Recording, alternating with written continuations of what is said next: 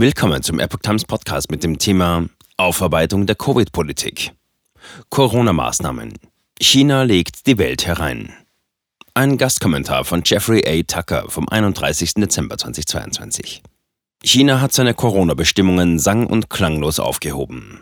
Ein guter Zeitpunkt, um zu bewerten, was wir in der Pandemiezeit vom kommunistischen Regime übernommen haben, findet Jeffrey A. Tucker. Und dann verschwanden die Covid-Kontrollen in China einfach so. Soweit wir das beurteilen können, wurden sie alle aufgehoben, ohne Erklärung und natürlich auch ohne Entschuldigung.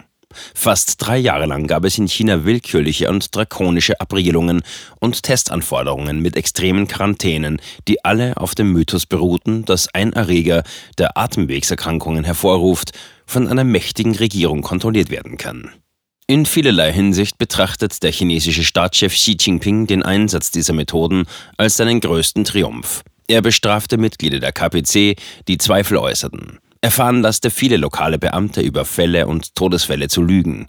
Er prahlte öffentlich und privat mit seinen glorreichen Ergebnissen. Jedoch, es hat nicht wirklich funktioniert. Soweit wir das beurteilen können, wurde Xi gezwungen, seine Politik zu beenden, weil sie zu teuer wurde. Den lokalen Regierungen ging das Geld für die häufigen Tests und Massentests aus. Die Bevölkerung wurde sehr unruhig und protestierte sogar auf der Straße, was in China mehr Risiken birgt, als man sich im Westen vorstellen kann. Außerdem ist es möglich, dass Xi sich jetzt politisch sicher genug fühlt, um das zu tun, was er vor sechs Monaten noch nicht tat.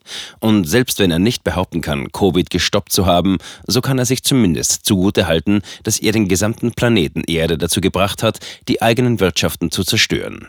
Auch wenn Chinas BIP einen enormen Einbruch erlitten hat, so hat Chinas Vorgehen die meisten Regierungen der Welt dazu inspiriert, die Menschenrechte zu untergraben, die Privatsphäre zu verletzen, massive Zensur zu betreiben und die Bevölkerungen zu demoralisieren.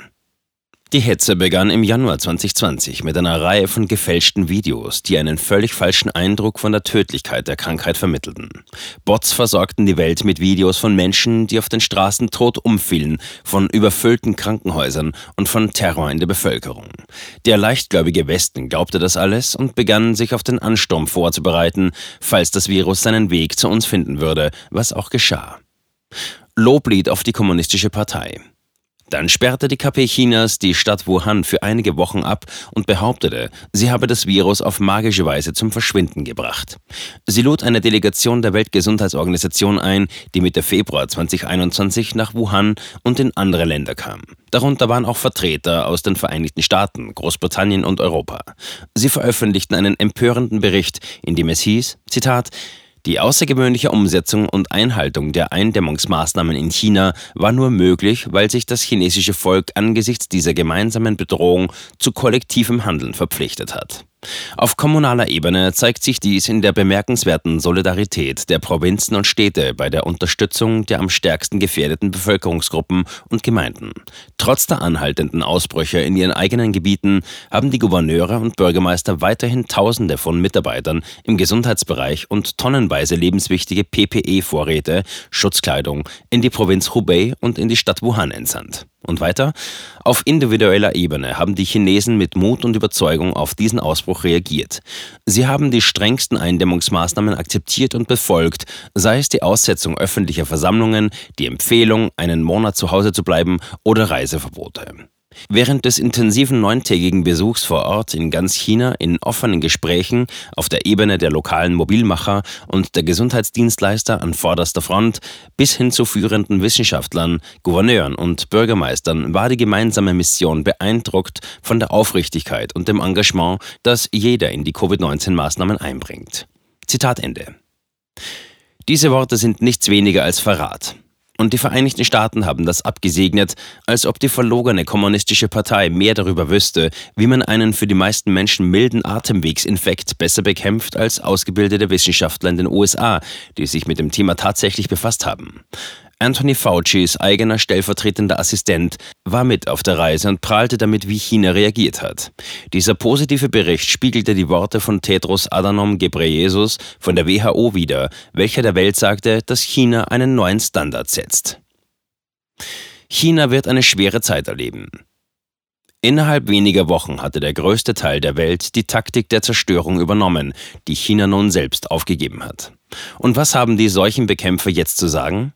Sie versuchen so zu tun, als ob es nie passiert wäre, obwohl ganze Gesellschaftsordnungen in einem Maße traumatisiert wurden, wie man es sich vorher nicht vorstellen konnte.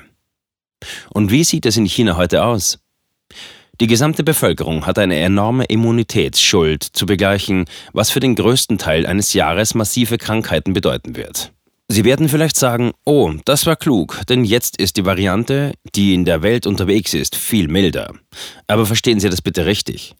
Was eine milde und was eine schwere Variante ist, hängt weitgehend von der bereits vorhandenen und erworbenen Immunität ab. Ein Erreger, den Sie und ich in ein oder zwei Tagen abschütteln könnten, könnte ein Mitglied eines eingeborenen Stammes im Amazonas-Regenwald töten, das dem Erreger noch nie ausgesetzt war. Nachdem China also zwei Jahre lang versucht hat, das Virus zu unterdrücken, wird das Land im kommenden Jahr eine sehr schwere Zeit erleben. Aber natürlich wird im politischen System Chinas niemand den Preis für diese wirtschaftliche und gesundheitliche Katastrophe zahlen. Xi und die KPC werden weiter regieren und so tun, als ob sie alles richtig gemacht hätten. Die westlichen Medien haben mitgespielt. Man könnte meinen, dass diese Situation eine völlige Demütigung für Fauci und das NIH, National Institutes of Health USA, bedeuten würde, Ganz zu schweigen von den Dutzenden von US-Behörden, die in dieses Fiasko verwickelt waren. Ganz zu schweigen von den Hunderten von Regierungen auf der ganzen Welt, die die lächerlichen und üblen Methoden der KPC zur Virusbekämpfung mitgemacht haben. Aber wir sehen es nicht und das liegt einfach daran, dass die gesamten westlichen Medien mitgespielt und jeden denunziert haben, der sich den Absurditäten widersetzt hat. Und nicht nur das. Xi und die KPC haben es geschafft, Praktiken in den Westen zu bringen, die wir bislang nicht kannten. Noch vor drei Jahren wäre eine Person mit einer Maske als Gefahr und wahrscheinlich als Räuber angesehen worden. Niemand trug sie damals, außer vielleicht Verrückte oder Chirurgen, die über offenen Leichen standen oder vielleicht Bergleute, die die Luft filtern wollten. Normale Menschen würden im normalen Leben nie eine Maske tragen, doch irgendwie haben wir überlebt. Aber heute tragen zwischen 10 und 50 Prozent der Bevölkerung Masken, obwohl keine Beweise dafür vorliegen, dass sie die Ausbreitung von Krankheitserregern der Atemwege aufhalten können. Um es nicht zu sehr auf die Spitze zu treiben, aber die Löcher in der Maske sind weitaus größer als das Virus selbst. Sie zu tragen ist nichts weniger als ein Aberglaube und eine stillschweigende Huldigung an Xi Jinping. Das ist nicht der Weg des Westens. Außerdem bewegen wir uns schnell auf eine Welt der Impfpässe zu. Was glauben Sie, warum die Vereinigten Staaten diese für Besucher aus anderen Ländern beibehalten? Weil bestimmte Eliten an einem Rest von Kontrolle festhalten wollen, in der Hoffnung, sie auf dem Weg zu einem Sozialkreditsystem nach chinesischem Vorbild auch hier einzuführen. Das ist auch der Grund, warum die Zensur in den sozialen Medien überall überlebt hat. Bei den großen Plattformen stellt nur Twitter eine Ausnahme dar. Pandemiezeit aufarbeiten, bevor es zu spät ist.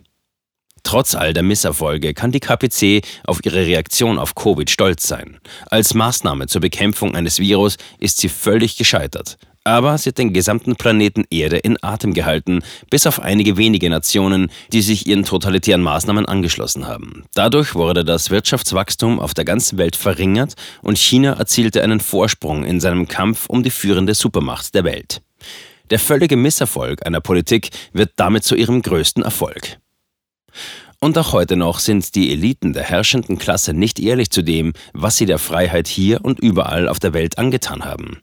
In der Zwischenzeit scheint China seinen Kampf um Null-Covid aufgegeben zu haben und wäscht seine Hände in Unschuld, als hätte es die ganze Operation nie gegeben.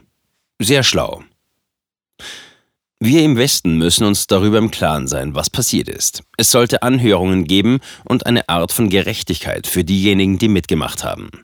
Wir brauchen einen Widerruf der Interviews und Artikel, in denen gelogen wurde, sowie eine Art Aufarbeitung der Geschehnisse, anstatt sie weiterhin zu vertuschen.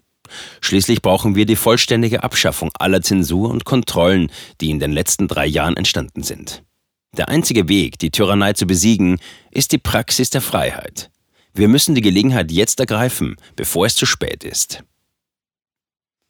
Jeffrey A. Tucker ist der Gründer und Präsident des Brownstone Institute und der Autor vieler tausender Artikel in der wissenschaftlichen und populären Presse sowie von zehn Büchern in fünf Sprachen, zuletzt Liberty or Lockdown. Er ist auch der Herausgeber von The Best of Mises. Er schreibt eine tägliche Wirtschaftskolumne für die Epoch Times und hält zahlreiche Vorträge zu den Themen Wirtschaft, Technologie, Sozialphilosophie und Kultur.